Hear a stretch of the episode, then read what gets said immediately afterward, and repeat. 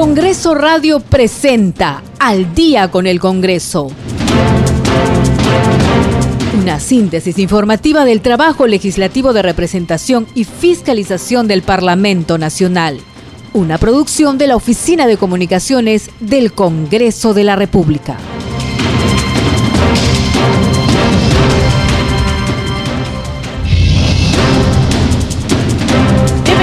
Esto es Al día con el Congreso. Hoy es martes 21 de diciembre del 2021. Mi nombre es Perla Villanueva y en los controles me van a acompañar Franco Roldán y Rafael Cifuentes. De inmediato, vamos con nuestros titulares de la presente jornada informativa.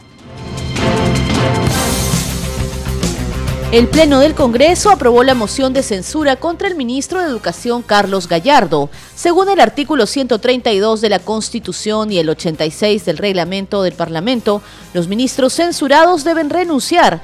Además, el presidente de la República debe aceptar la dimisión dentro de las 72 horas siguientes. El legislador Jorge Montoya Manrique, vocero de la bancada de Renovación Popular, sustentó el pedido para censurar al titular de Educación por irregularidades en la evaluación de nombramiento para docentes a nivel nacional, que fueron denunciadas en medios de comunicación. En otras noticias, la titular del legislativo Mari Carmen Alba firmó la autógrafa de la ley que incorpora a los docentes del sector defensa e interior en la ley de la reforma magisterial. Fue en una ceremonia junto a los congresistas Esdras Medina y Alex Paredes, presidente y vicepresidente de la Comisión de Educación respectivamente. La titular del legislativo, Mari Carmen Alba, exhortó a sus colegas legisladores a seguir cumpliendo con el uso de la mascarilla en todo momento y no retirársela al intervenir en el hemiciclo, en sus comisiones y en las reuniones de trabajo. El Congreso de la República refuerza los protocolos de bioseguridad para evitar la propagación de la COVID-19. Una de las medidas adoptadas es que solo podrán ingresar a las instalaciones del Parlamento Nacional las personas que cuenten con al menos dos dosis de la vacuna contra este virus.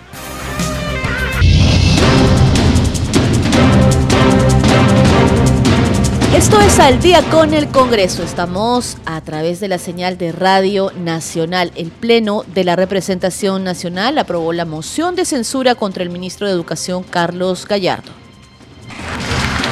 Han votado a favor 70 congresistas, en contra 38, 7 abstenciones. La moción de censura al ministro de Educación, señor Carlos Gallardo, ha sido aprobada. En consecuencia, se comunicará el presente acuerdo al señor presidente de la República para que se cumpla con lo dispuesto en el artículo 132 de la Constitución Política del Perú y el inciso B del artículo 86 del reglamento del Congreso de la República. Durante su intervención en la sesión plenaria, el legislador Jorge Montoya Manrique, vocero de la bancada de Renovación Popular, pidió censurar al ministro de Educación, Carlos Gallardo, luego de las denuncias sobre irregularidades en el desarrollo de la evaluación de nombramiento para docentes a nivel nacional. Al sustentar su pedido, Montoya señaló que hay docentes que compitieron en desigualdad de condiciones, que usaron herramientas poco honestas que malogran la imagen del magisterio y que todo esto tiene que ser investigado por la Fiscalía. No son honestos y, malogran la imagen del, del magisterio. Y eso tiene que ser descubierto por la Fiscalía, que tiene que hacer las investigaciones correspondientes, no por el Ministerio de Educación y le dijimos al ministro, si usted levanta, anule el examen, no, no va a haber moción de, censura, porque lo que queremos es que se solucione el problema que afecta a miles de maestros, a miles de maestros. Es un problema administrativo. Bueno, el ministro se negó eh, en todas las formas, sé que la Comisión de Educación también tuvo conversaciones para tratar de lograr convencerlo y al final terminamos nosotros en el pleno pasado dando una ley para poder arreglar esta situación y anular el examen que creo que es lo, más justo que se puede hacer con los maestros. Ese es el motivo de esta censura. O sea, un ministro que no puede ejecutar funciones administrativas en protección de los gremios que tiene que tutelar, por decirlo de alguna forma, no merece continuar en el puesto, porque significa que puede estar sujeto a otro tipo de presiones que también le van a impedir actuar de manera libre. Así que yo solicito que se efectúe la censura del ministro de Educación por este motivo que para nosotros es muy grave. Gracias. De otro lado, el congresista Valdemar Cerrón Rojas afirmó que el ministro de Educación respondió las preguntas que se le hicieron en el Pleno del Congreso en torno al concurso de docentes. Asimismo, pidió que se deje trabajar al sector y seguir adelante en la labor legislativa. Señora Presidenta, señores colegas del Congreso, me parece que en este, en este tiempo se ha estado cuestionando a los ministros y precisamente hay una especie de animadversión contra quienes ellos o algunos no consideran de su preferencia. Si bien es cierto, hay una suspensión ya de este examen, no consideramos que sea necesario asumir una postura negativa contra el ministro, quien ha respondido a las preguntas que ya se le hicieron y por ese motivo no fue. Hay una responsabilidad de una empresa, en este caso, por la evaluación, no creemos conveniente, en aras del desarrollo y la democracia, considerar una censura o cada censura por semana. Ya no estamos en esos tiempos, dejemos trabajar, por favor, señores congresistas, y veamos pues la mejor manera de seguir adelante con nuestros temas. Muchas gracias, señora presidenta. De esta manera entonces el Pleno del Congreso aprobó la moción de censura contra el ministro de Educación Carlos Gallardo, como ya lo hemos informado. Según el artículo 132 de la Constitución y el 86 del reglamento del Congreso, los ministros censurados deben renunciar. Además, el presidente de la República debe aceptar la dimisión dentro de las 72 horas siguientes. Vamos a continuar con más noticias porque antes de culminar la sesión plenaria, la presidenta del Parlamento Nacional, Mari Carmen Alba Prieto, hizo un balance del trabajo en el Congreso de la República durante el presente periodo de sesiones. Escuchemos. Señores congresistas, en esta primera etapa de nuestra gestión como congresistas, quiero felicitar a todas las bancadas por su colaboración en el avance de la agenda legislativa que estamos sacando adelante en estos cinco meses. Desde el inicio de esta gestión y hasta el 15 de diciembre se han presentado más de mil iniciativas legislativas. Se han aprobado más de 40 iniciativas legislativas en el Pleno y en la Comisión Permanente y más de 67 iniciativas aprobadas durante todo este periodo. Se han presentado más de 1.436 mociones, dándose a trámite 374 mociones. Respecto al control político, se han presentado ocho mociones de interpelación, 23 mociones de invitación a ministros, una moción de censura a miembros del Consejo de Ministros y una moción de vacancia, entre otras. Tenemos presentadas 51 mociones para la creación de comisiones especiales y 44 mociones de creación de comisiones de investigación. Respecto a estos, se han aprobado cinco mociones de comisiones investigadoras y 19 mociones de comisiones especiales. Se han presentado 655 pedidos de información presentados por todos los grupos parlamentarios, de los cuales se han atendido cerca del 40% de los mismos. Tenemos 18 leyes, 7 resoluciones legislativas, 5 resoluciones legislativas por el Congreso, 10 autógrafas pendientes de promulgación, entre otros. De las 18 leyes, 11 corresponden al Congreso, 3 al Ejecutivo y 4 que agrupan al Poder Judicial y órganos autónomos que tienen derecho a iniciativa legislativa, así como a las iniciativas ciudadanas. Tenemos 36 autógrafas enviadas al presidente de la República y dos observadas por el presidente, por él mismo. Tenemos 207 acusaciones constitucionales. Hemos leído 84 mociones de saludo en el Pleno del Congreso por fechas importantes y a diferentes instituciones. Respecto al cumplimiento de la presentación de informes de la semana de representación, tenemos presentados 239 informes a la fecha. Muchas gracias por el compromiso con el trabajo parlamentario. Y en estas fechas de fiestas navideñas, renovemos nuestra fe y ratifiquemos nuestro compromiso con el país y con los sectores más vulnerables, Feliz Navidad a todos y muchas gracias.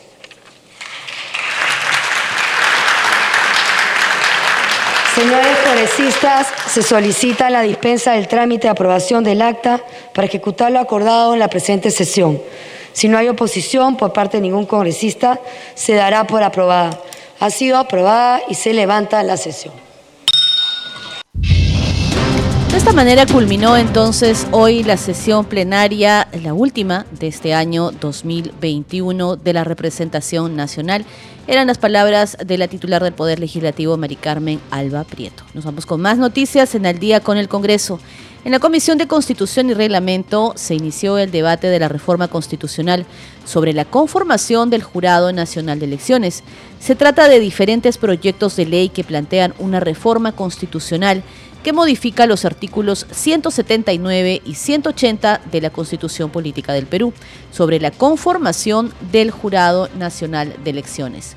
La legisladora Patricia Juárez, presidenta de este grupo de trabajo parlamentario, recibió los aportes de los legisladores y durante el debate, pero subrayó la importancia de contar con la opinión de la Oficina Nacional de Procesos Electorales, OMPE, porque, según dijo, le corresponde organizar la elección. Agregó que hay plazos que tienen que cumplirse y que ya están en marcha. El 5 de enero tenemos la convocatoria de elecciones de parte del presidente de la República, regionales y municipales, y en marzo ese pleno completo tendría que estar aprobando el padrón electoral porque así corresponde. Es lo que ha señalado la titular de la Comisión de Constitución, Patricia Juárez. Nos vamos con más noticias. La titular del Poder Legislativo, Mari Carmen Alba, firmó la autógrafa de la ley que incorpora a los docentes del sector defensa e interior en la ley de la reforma magisterial. Fue en una ceremonia junto a los congresistas Estras Medina y Alex Paredes, presidente y vicepresidente de la Comisión de Educación respectivamente. La titular del Poder Legislativo señaló que la autógrafa de la ley norma las relaciones entre el Estado y los docentes de las instituciones educativas de los Ministerios de Defensa y del Interior en el marco de la ley de la carrera magisterial. Escuchemos. Hace unos días reconocimos con la firma de una autógrafa de ley a los auxiliares de la educación básica regular por la importante labor que realizan como complemento a la formación que hacen los docentes con nuestros niños y jóvenes.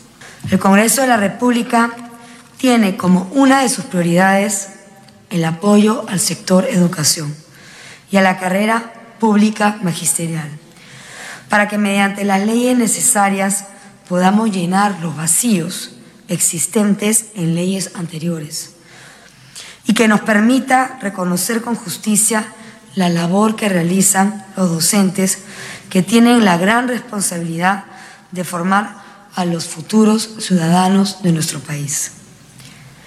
La autógrafa que firmamos hoy, que firmaremos hoy, se convierte en una ley que tiene por objeto normar las relaciones entre el Estado y los profesores que prestan servicios en las instituciones y programas educativos públicos de educación básica y técnico-productiva y en las instancias del sistema educativo administrados por el Ministerio de Educación, Ministerio de Defensa y Ministerio del Interior. Esta adecuación de la norma reivindica a los profesores nombrados por el decreto legislativo 276, ley de bases de la carrera administrativa y de remuneración del sector público en las escalas magisteriales. Como presidenta del Congreso de la República, ratifico nuestra disposición para seguir apoyando las necesarias reivindicaciones del sector educación en nuestro país. Muchas gracias.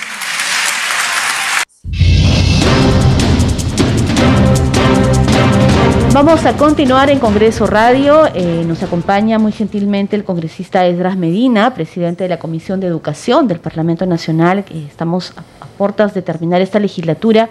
Bueno, hacer un balance con usted, congresista, bienvenido. Muchas gracias otra vez porque ha tenido una recargada agenda. Eh, sacando, eh, aprobando proyectos de ley que ahora, bueno, como, como este, por ejemplo, la firma de la autógrafa sobre las docentes de instituciones educativas del MINDEF y del MININTER, ¿no?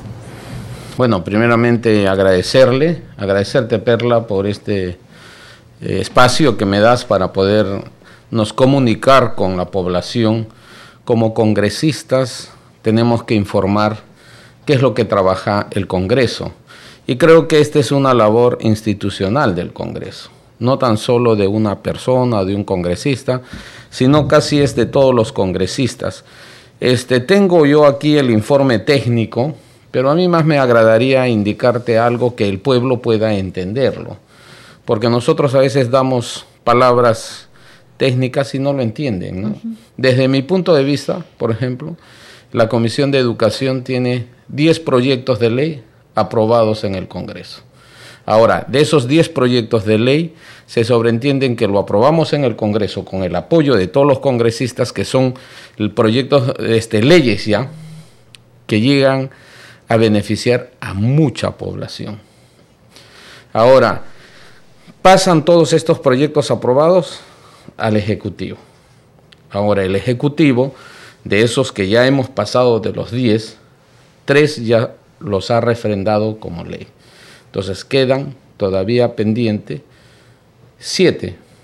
Y nosotros tenemos otras cinco leyes que van a estar listos para entrar en la agenda de un nuevo pleno y ya que usted habla de, regiones y de descentralización congresista, importante destacar que este es un congreso que eh, trata de acercar, acercar todo el trabajo a las regiones y a la ciudadanía, a los ciudadanos de las regiones. Y en ese sentido, usted como comisión, ustedes como comisión de educación, han hecho eso, han recogido, han sesionado en regiones durante todo este, este periodo, ¿no? Y de ahí imagino que han recogido información para poder elaborar elaborar las leyes en cuestión.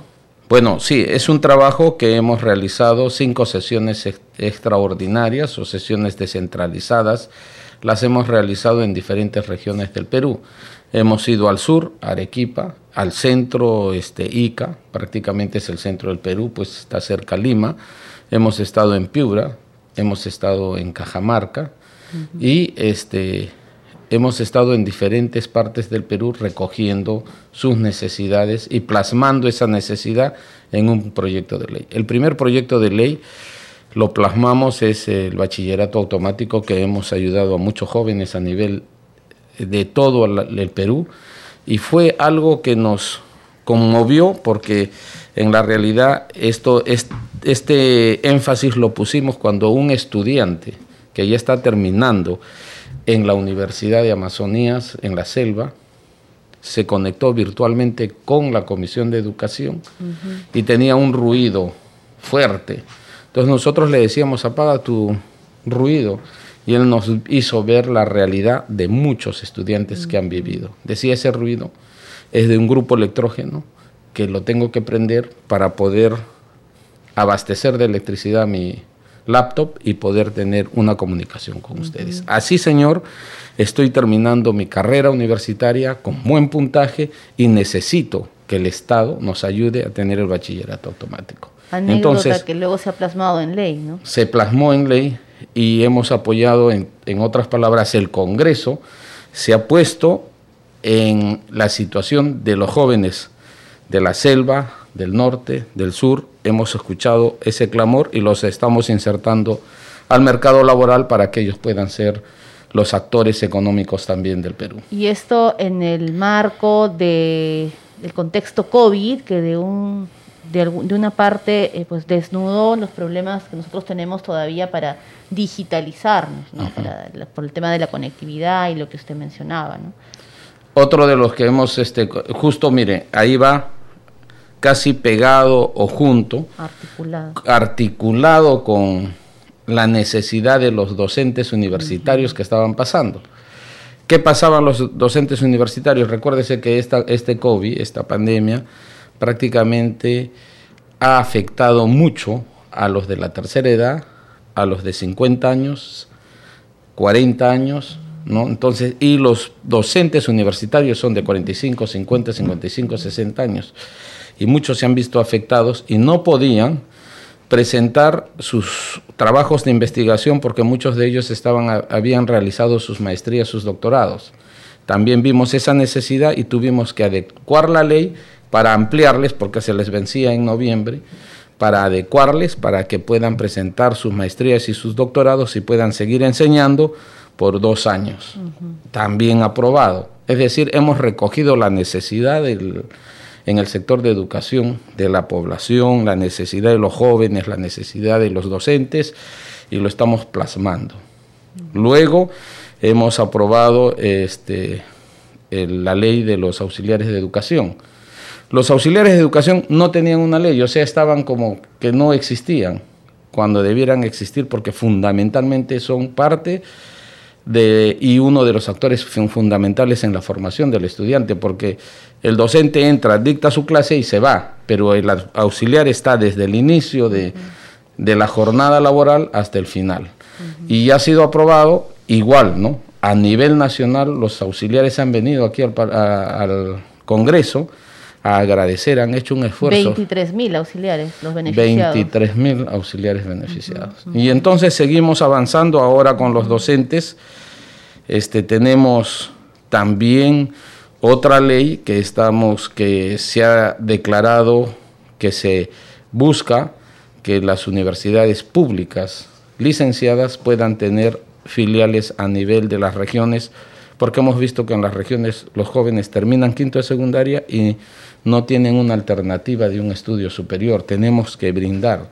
Y bueno, y lo último que hay dos que hemos aprobado, este, son tres que hemos aprobado el último pleno. El, primero que aprobamos es la anulación de la prueba de los docentes a nivel nacional, que prácticamente le estamos dando también una modificatoria al artículo 19 para que el ministro que esté de turno pueda, cuando vuelva a suceder esto, automáticamente evaluar y luego anular la prueba. ¿Es una corrección a cómo estaba la normatividad vigente? Hemos hecho una corrección, le estamos dando la... Este, ahí había un problema que también deben saber, estaba entrampado. Estaba entrampado porque al no anular esta prueba, no podían contratar a los docentes para el año académico 2022. Ya estamos ya, para empezar en marzo no sale una directiva, o sea, unos lineamientos tiene que salir para cada inicio de año. Todos los años sale en noviembre, a la fecha, no salía. Entonces, nosotros qué hemos hecho? Como Congreso hemos tenido que enmendar todos esos errores para darle la viabilidad a todos los estudiantes y puedan realizar su año académico 2022. Congresista, y una de las últimas que si bien es cierto está pendiente de promulgación y que también se vio en la Comisión de Descentralización sería esta, esta, esta norma para que las prácticas preprofesionales y profesionales puedan ser eh, vistas como experiencia laboral, ¿no? Ese es, este proyecto es un proyecto muy importante porque vemos que a los jóvenes terminan, hacen sus prácticas, pero les consideran como preprofesionales, no les consideran como prácticas profesionales. Y entonces como que no tienen un currículo que pueda llenar el perfil que muchas empresas, tanto privadas y públicas, eh, sectores públicos, eh, desean y no pueden ellos insertarse en el mercado laboral. Yo creo que esta es una ley que va a ayudar a todos los jóvenes. Muy bien, congresista. Entonces, eh, bueno, arduo el trabajo que ha tenido usted liderando la Comisión de Educación durante este periodo legislativo. Imagino que vamos a continuar informando sobre eh, sus logros en la siguiente legislatura. Bueno, yo quiero agradecerle a usted y agradecer también a la mesa directiva, a la presidenta, porque todo va encadenado, ¿no? Todo es un trabajo articulado, encadenado. Agradecer a los miembros titulares del sector de educación por este trabajo que en conjunto hemos hecho. Asimismo, darles un saludo por este, esta Navidad, decirles que es necesario que reflexionemos y que podamos nosotros también impartir amor a las personas que han pasado momentos muy difíciles en esta pandemia y que por Navidad les demos un abrazo de felicidad a alguien, ¿no? Siempre es bueno, a veces muchas personas necesitan solamente el afecto. Decirles que el Congreso está cerca de la población, les deseamos una feliz Navidad un próspero año nuevo y creemos que el año que viene tenemos muchos más retos, aprobaremos mucho más leyes, para el beneficio de todos. Muy bien, congresista. Y nosotros, nuestro compromiso de continuar informando sobre el trabajo parlamentario que ustedes realizan para que la población pueda estar muy bien informada. Gracias, éxitos y felices fiestas. Muchas gracias. Su congresista Esdras Medina para servirles. Usted está escuchando Al día con el Congreso. Vamos a una breve pausa y regresamos con más noticias del Parlamento Nacional.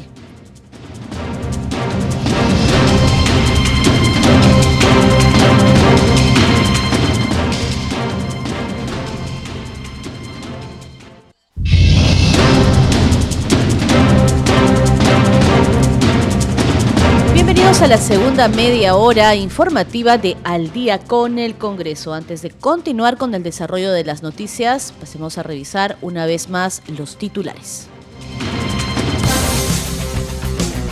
El Pleno del Congreso aprobó la moción de censura contra el ministro de Educación, Carlos Gallardo. Según el artículo 132 de la Constitución y el 86 del reglamento del Congreso, los ministros censurados deben renunciar. Además, el presidente de la República debe aceptar la dimisión dentro de las 72 horas siguientes. El legislador Jorge Montoya Manrique, vocero de la bancada de Renovación Popular, sustentó el pedido para censurar al titular de Educación, por irregularidades en la evaluación del nombramiento para docentes a nivel nacional, que fueron denunciadas en medios de comunicación. La titular del legislativo, Mari Carmen Alba Prieto, firmó la autógrafa de la ley que incorpora a los docentes del sector defensa e interior en la ley de la reforma magisterial. Fue en una ceremonia junto a los congresistas Esdras Medina y Alex Paredes, presidente y vicepresidente de la Comisión de Educación, respectivamente. La presidenta del Congreso, Mari Carmen Alba, exhortó a sus colegas legisladores a seguir cumpliendo con el uso de la mascarilla en todo momento y no retirársela en sus intervenciones en el hemiciclo, en sus comisiones y en las reuniones de trabajo. El Congreso de la República refuerza los protocolos de bioseguridad para evitar la propagación de la COVID-19. Una de las medidas adoptadas es que solo podrán ingresar a las instalaciones del Parlamento las personas que cuenten con al menos dos dosis de la vacuna contra este virus.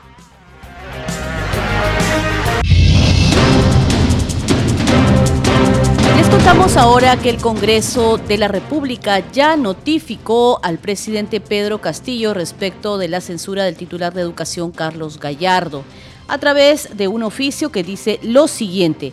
Señor José Pedro Castillo Terrones, presidente de la República, me dirijo a usted para saludarlo y comunicarle que el Pleno del Congreso, en su sesión semipresencial de hoy, aprobó la moción de censura 1486 cuya copia adjunto presentada contra el señor ministro de Educación Carlos Alfonso Gallardo Gómez, lo que pongo en su conocimiento a efecto de que se dé cumplimiento al establecido en el artículo 132 de la Constitución Política del Perú y el inciso B del artículo 86 del reglamento del Congreso de la República.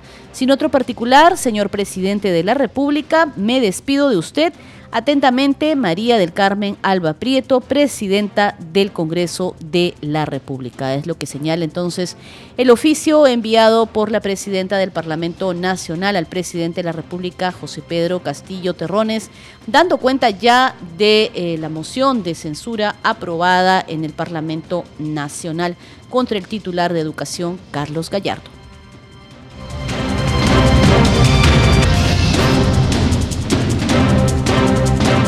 del legislativo, Mari Carmen Alba Prieto, exhortó a sus colegas legisladores a seguir cumpliendo con el uso de la mascarilla en todo momento y no retirársela durante sus intervenciones en el hemiciclo, en sus comisiones y en las reuniones de trabajo.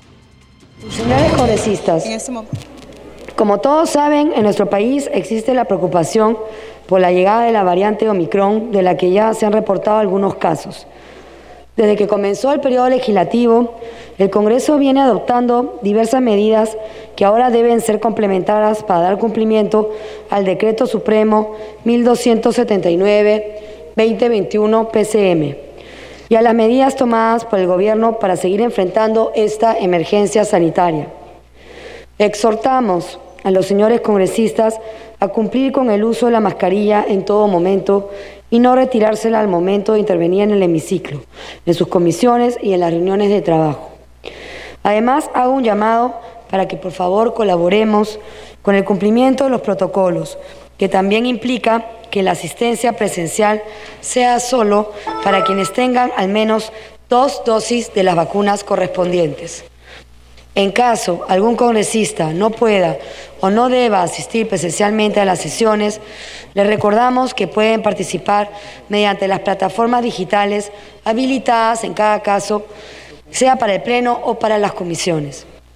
Agradezco a los medios de comunicación por contribuir con las alertas necesarias para recordarnos que todos los trabajadores y congresistas, sin excepción, cumplamos con las disposiciones adoptadas. Seamos empáticos con la población y apoyemos todos para lograr vencer esta pandemia. Cuidemos a nuestros trabajadores y a nuestras familias. Muchas gracias. Mayoría. Vamos con información de la Comisión de Producción. En este grupo de trabajo parlamentario se aprobó la ley que crea el programa de financiamiento de garantía para la trucha y para la cultura. Durante esta sesión también se escuchó el sustento de la iniciativa legislativa que plantea declarar a la ciudad de Chimbote como capital nacional de la pesca. Por mayoría fue aprobado el proyecto de ley que crea el programa de financiamiento y garantía para la truchicultura. Se han registrado, señor presidente, 12 votos a favor, 0 votos en contra y 2 votos en abstención. El dictamen ha sido aprobado por mayoría. Su autor, el congresista por Puno, Jorge Luis Flores Ancachi, sustentó su iniciativa. La ley que crea el Fondo Truchícola para promover la reactivación económica y garantizar la seguridad alimentaria, bueno, lo hemos sociabilizado en base a las solicitudes de diferentes asociaciones, muchos de los hermanos, no solamente en Puno, también en otros departamentos como en Huancavelica, Huancayo y otros, eh, en Junín, disculpen, están pues a la espera de que el Estado los pueda apoyar para que se pueda impulsar esta actividad muy importante para el, diferentes eh, este, familias. En la sesión encabezada por el congresista Jaime Quito Sarmiento, presidente de la Comisión de Producción, también se revisó el proyecto presentado por la congresista Kelly Portalatino Ábalos para que Chimbote sea declarada Capital Nacional de la Pesca y de los Recursos Hidrobiológicos. Debido a que Chimbote, desde sus inicios y durante su desarrollo como sociedad, ha sido muy importante para el desarrollo histórico, económico y social de nuestro país, tal como se eh, aprecia eh, a continuación dentro de los puntos que vamos a detallar y uno de los puntos fundamentales es la importancia histórica, que es muy importante también destacar que en la década de los 60 el puerto de Chimbote fue considerado el primer puerto pesquero del mundo y capital industrial del Perú. El congresista Hernando Guerra García pidió un cuarto intermedio para actualizar las cifras que sustentan el proyecto. Eh, lo digo principalmente porque de esta actualización también puede depender eh, cómo sustentar esta norma. Yo sugeriría que fuéramos a un cuarto intermedio para revisarla. Solamente por dar un dato, el puerto de Paita tiene mucho más embarcaciones que Chimbote. Y con justa razón alguien de Paita podría decir que en base a que el Congreso señala que Chimbote es este, la ciudad este, de la pesca. Finalmente, con nueve votos a favor y tres abstenciones, se aceptó pasar la iniciativa por revisión. Y ante la Comisión de la Mujer del Parlamento Nacional, el jefe de la División de Protección contra la Violencia Familiar de la Policía Nacional informó sobre las acciones de esta institución para cumplir con sus objetivos y responsabilidades en beneficio de la mujer y la niñez. Se informó que en lo que va del año se han registrado 125 casos de feminicidios. En la actualidad, solo se cuenta con ocho comisarías especializadas en familia dentro de Lima Metropolitana. Y a nivel nacional existen 56 comisarías especializadas que tienen la labor de brindar protección a la mujer y a los integrantes del grupo familiar. Así lo dio a conocer el coronel de la Policía Nacional del Perú, César Díaz Cachay, jefe de la División de Protección contra la Violencia Familiar ante la Comisión de la Mujer. El coronel Díaz dijo que, según la recomendación de la Defensoría del Pueblo, se requiere la modificación de la estructura de la Policía Nacional con el fin de elevar la División de Protección a nivel de dirección, dependiente de la Dirección Nacional de Orden y Seguridad para que ésta tenga competencia a nivel nacional ocho comisarías que están en mi cargo. Más no así tengo el resto de las comisarías a nivel nacional, porque ellas dependen directamente de un jefe de región el coronel de la Policía Nacional informó que en el año 2018 hubo 217 mil denuncias por violencia familiar a nivel nacional. En el 2019 aumentó a 264 mil y en el año 2020 llegó a 240 mil denuncias. Lamentablemente, en feminicidios en lo que va el año, dijo que se ha registrado 125 y en tentativa de feminicidio se registra 314 casos. De lo que va del año, hasta el momento tenemos 190.570 medidas de protección y 161.274 ejecutadas. La policía tiene esa responsabilidad y al momento de que el juez determina la resolución de medida de protección, nosotros tenemos que cumplir en ejecutarla y en realizar visitas de manera de acuerdo al nivel de riesgo, riesgo severo y severo extremo, para proteger a la víctima. Lo más importante, proteger a la víctima. Frente a esta situación, se propone establecer un solo órgano funcional especializado para mejorar la atención y protección.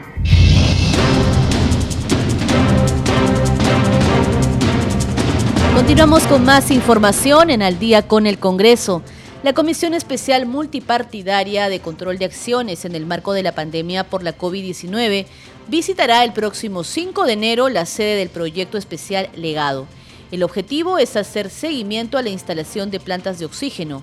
Así se informó durante la sesión en la que participó el viceministro de Relaciones Exteriores, quien dio detalles sobre las vacunas que llegarán al Perú el próximo año. Para el año 2022, el Ministerio de Salud tiene un acuerdo por 20 millones de dosis de vacunas de la farmacéutica moderna. Así lo informó el embajador Luis Enrique Chávez, viceministro de Relaciones Exteriores ante la Comisión Especial COVID-19 del Congreso, hizo un recuento de los lotes que ha recibido nuestro país gracias a las gestiones de Cancillería. Ello ha permitido que el Ministerio de Salud suscriba contratos de suministro para el año 2021 por más de 103 millones de dosis, que comprende a cinco laboratorios y al mecanismo COVAX Facility. Para este año 2021 tenemos además de, a estas eh, eh, dosis adquiridas, tenemos que sumar donaciones de los Estados Unidos por 2 millones de dosis de Pfizer, de China por un millón de dosis de Sinopharm, eh, del Ecuador 336 mil dosis de AstraZeneca Sostuvo además que hay un acuerdo por 35 millones de vacunas Pfizer y que a partir de enero del próximo año llegarán 14 millones de dosis pediátricas para niños entre los 5 y 12 años. Anotó que en total y con el apoyo del Ministerio de Relaciones Exteriores se lograron asegurar 162 millones de vacunas entre compras y donaciones. Ha venido gestionando donaciones de equipos e insumos médicos, asistencia técnica y proyectos provenientes de gobiernos eh, nacionales y subnacionales organizaciones internacionales, empresas, ONGs, incluso organizaciones de la sociedad civil, a favor de las entidades del sistema de salud peruano. Por otro lado, el presidente de la Comisión Especial, Juan Carlos Moricelis, anunció una visita a la sede del proyecto Legado.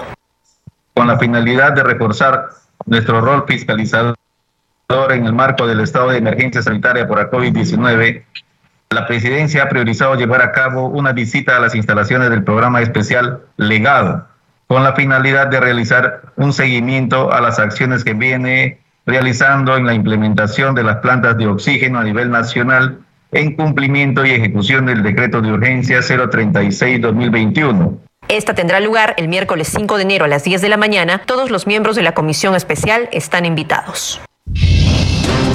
En tanto, en la Comisión de Defensa se sustentaron las iniciativas legislativas relacionadas a los egresados de la Escuela de la Sanidad de la Policía que no lograron obtener su grado que les corresponde. Los detalles en el informe de la multiplataforma de noticias del Congreso. En la Comisión de Defensa, Orden Interno, Desarrollo Alternativo y Lucha contra las Drogas, el congresista Alfredo Azurín expuso el proyecto de ley de los egresados de la Escuela de Enfermería y Laboratorio Clínico de la Sanidad de la Policía Nacional. Según la Policía Nacional, solo han aportado, dice, tres años.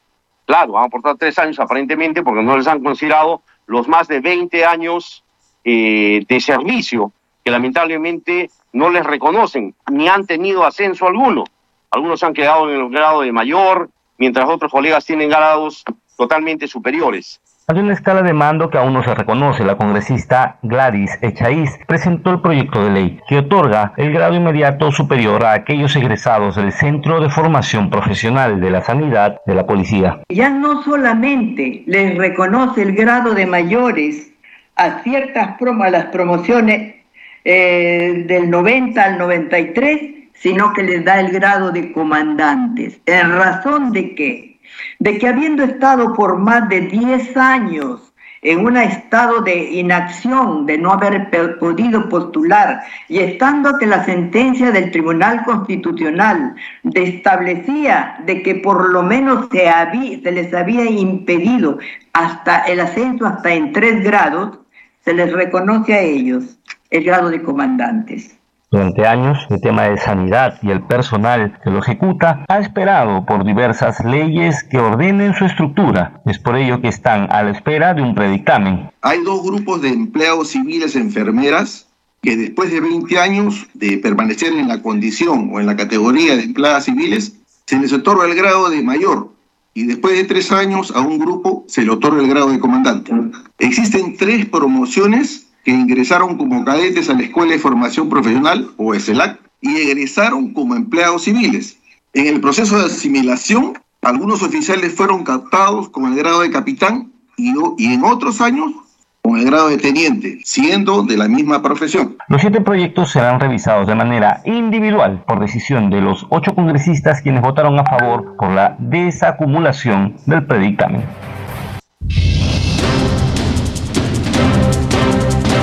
Contamos ahora que el congresista Roberto Quiabra presentó el proyecto de ley que modifique el artículo 710 de la Ley del Servicio Militar, con el objetivo de precisar la prórroga del llamamiento extraordinario en el servicio militar voluntario. Los detalles en el siguiente informe. El congresista Roberto Quiabra presentó el proyecto de ley que modifica el artículo 710 de la Ley del Servicio Militar a fin de precisar la prórroga del llamamiento extraordinario del servicio militar voluntario, actividad no contemplada en la ley. Se propone que el Ejecutivo podrá prorrogar mediante decreto supremo el periodo de instrucción y de entrenamiento de las reservas convocadas por llamamientos ordinarios y extraordinarios por razones de seguridad y defensa nacional. Tal y como establece la ley, el servicio militar es una actividad de carácter personal. Mediante ella, todo peruano debe ejercer su derecho y deber constitucional de participar en la defensa nacional. Es prestado por varones y mujeres sin discriminación alguna a partir de los 18 años de edad. La propuesta de modificación del artículo 711 de la ley del servicio militar no presenta vicios de inconstitucionalidad, pues asegura que dicha modificatoria busca precisamente no vulnerar los derechos fundamentales de los ciudadanos pertenecientes a la Reserva. Se indica que la aprobación del presente proyecto busca una mayor captación de jóvenes que desean realizar el servicio militar voluntario, contribuyendo así a las capacidades operativas de las Fuerzas Armadas en bienestar de la defensa nacional. Congreso en redes. Esta hora nos enlazamos con nuestra compañera Danitza Palomino para nuestra secuencia Congreso en Redes. Danitza, muy buenas noches, adelante. Buenas noches, Perla, buenas noches a todos los oyentes de Radio Nacional y Congreso Radio para informarles que se ha publicado ya en las redes sociales en la aprobación de la censura del ministro de Educación, Carlos Gallardo, que como ustedes saben fue con 70 votos a favor, 38 en contra y 7 abstenciones. Esto está publicado en la cuenta oficial del Congreso de la República. La cuenta de la Comisión de Educación, Juventud y Deportes da cuenta de la firma de autógrafa los docentes del sector defensa e interior agradecieron la voluntad política de la Comisión de Educación y a nuestros presidentes Esdras Medina, vicepresidente Alex Paredes, por priorizar su incorporación a la ley de reforma magisterial. En este tuit eh, se publican también las fotografías de la ceremonia. El congresista Héctor Ventura publica en su cuenta de Twitter, esta mañana asumí la presidencia de la Comisión de Fiscalización, mi total compromiso de llevar a cabo una gestión transparente, objetiva y ceñida a los procedimientos parlamentarios, pero con la rigurosidad que el país exige para dar lucha frontal contra todo presunto acto de corrupción. Y vamos con la publicación de Congreso Radio. Señala que se publica la entrevista al congresista Jorge Flores de la bancada de Acción Popular sobre el reconocimiento de prácticas preprofesionales y profesionales como experiencia laboral. Solo tiene que entrar a arroba radio-congreso para que pueda escuchar esta entrevista. Y finalmente vamos con la publicación de la congresista Isabel Cortés. Ella publica en su cuenta de Twitter una fotografía en mesa redonda y el texto dice lo siguiente, haciendo cola con mi equipo para la tercera dosis de la vacuna en mesa redonda. Vayan a vacunarse, es responsabilidad de cada uno cuidar a nuestras familias y nosotros mismos. Bien, Perla, estas son algunas de las publicaciones de los parlamentarios en Twitter. Adelante con usted en estudios. Muy bien, Danitza, muchas gracias por esa información. Y es así, también puedes seguirnos en redes sociales. Estamos en Twitter y también en Facebook. Gracias, Danitza.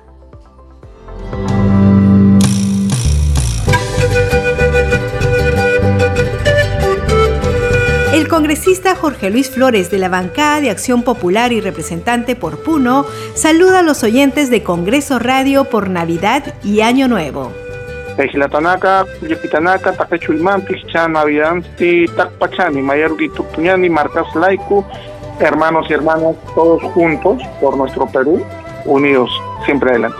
Feliz Navidad y próspero Año Nuevo les desea Congreso Radio, un congreso para todos.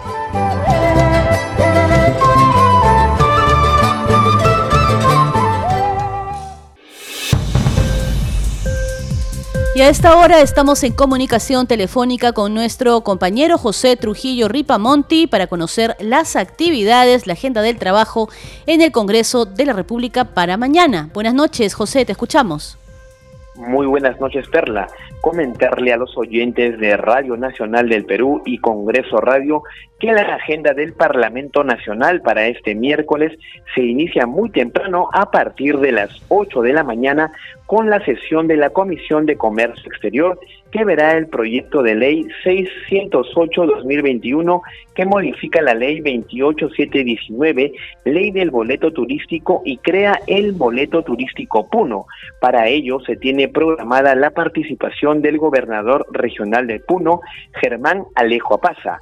A las 9 de la mañana, el congresista de la bancada de Renovación Popular, Jorge Montoya Manrique, organiza la ceremonia de reconocimiento para veteranos de guerra y de la pacificación nacional. La actividad se desarrollará en el frontis del Palacio Legislativo en la Plaza Simón Bolívar. A las 10 de la mañana sesionará por su parte el grupo de trabajo del control de normas que protegen a los pueblos andinos afroperuanos y a la ecología y el medio ambiente, que analizará la aprobación de su plan de trabajo. En tanto, a las 11 de la mañana sesionará la Comisión de Justicia sobre la opinión respecto de la fórmula legal contenida en el proyecto de ley 676-2021 que propone la normativa anticorrupción referida a personas jurídicas. A esta misma hora, Perla, la Comisión de Ciencia y Tecnología abordará los resultados tangibles obtenidos respecto al Programa Nacional de Cultivos Agroindustriales y Agroexportación, específicamente en los cultivos relacionados al café y cacao. Finalmente, a las 4 de la tarde, sesionará la Comisión de Pueblos Andinos que recibirá a la presidenta del Consejo de Ministros, Mirta Vázquez, sobre el informe relacionado con el proceso de diálogo del conflicto social con la empresa minera Lupaca Gold Corp UM Indicta, entre otras. Volvemos contigo, Perla, a los estudios de Radio Nacional del Perú para continuar en Al Día con el Congreso. Gracias José por esa información y nosotros vamos con nuestros titulares de cierre de este programa. El Pleno del Congreso aprobó la moción de censura contra el ministro de Educación Carlos Gallardo, según el artículo 132 de la Constitución y el 86 del reglamento del Congreso. Los ministros censurados deben renunciar. Además, el presidente de la República debe aceptar la dimisión dentro de las 72 horas siguientes. El legislador Jorge Montoya Manrique, vocero de la bancada de Renovación Popular, sustentó el pedido para censurar al titular de Educación por irregularidades en la evaluación de nombramiento para docentes a nivel nacional, que fueron denunciadas en medios de comunicación. La titular del legislativo, Mari Carmen Alba, firmó la autógrafa de la ley que incorpora a los docentes del sector defensa e interior en la ley de la reforma magisterial. Fue en una ceremonia junto a los congresistas Esdras Medina y Alex Paredes, presidente y vicepresidente de la Comisión de Educación, respectivamente. La presidenta del Congreso, Mari Carmen Alba Prieto, exhortó a sus colegas legisladores a seguir cumpliendo con el uso de la mascarilla en todo momento y no retirársela en sus intervenciones en el hemiciclo, en sus comisiones y en las reuniones de trabajo. Y el Congreso de la República refuerza los protocolos de bioseguridad para evitar la propagación de la COVID-19. Una de las medidas adoptadas es que solo podrán ingresar a las instalaciones del Parlamento las personas que cuenten con al menos dos dosis de la vacuna contra este virus. Hasta aquí las noticias en Al día con el Congreso. Estuvo con ustedes Perla Villanueva en los controles Franco Roldán y Rafael Cifuentes. Nos reencontramos mañana a esta misma hora. Tengan ustedes muy buenas noches. Gracias por su sintonía. Congreso Radio presentó Al día con el Congreso. Una síntesis informativa del trabajo legislativo, de representación y de fiscalización del Parlamento Nacional. Una producción de la Oficina de Comunicaciones del Congreso de la República.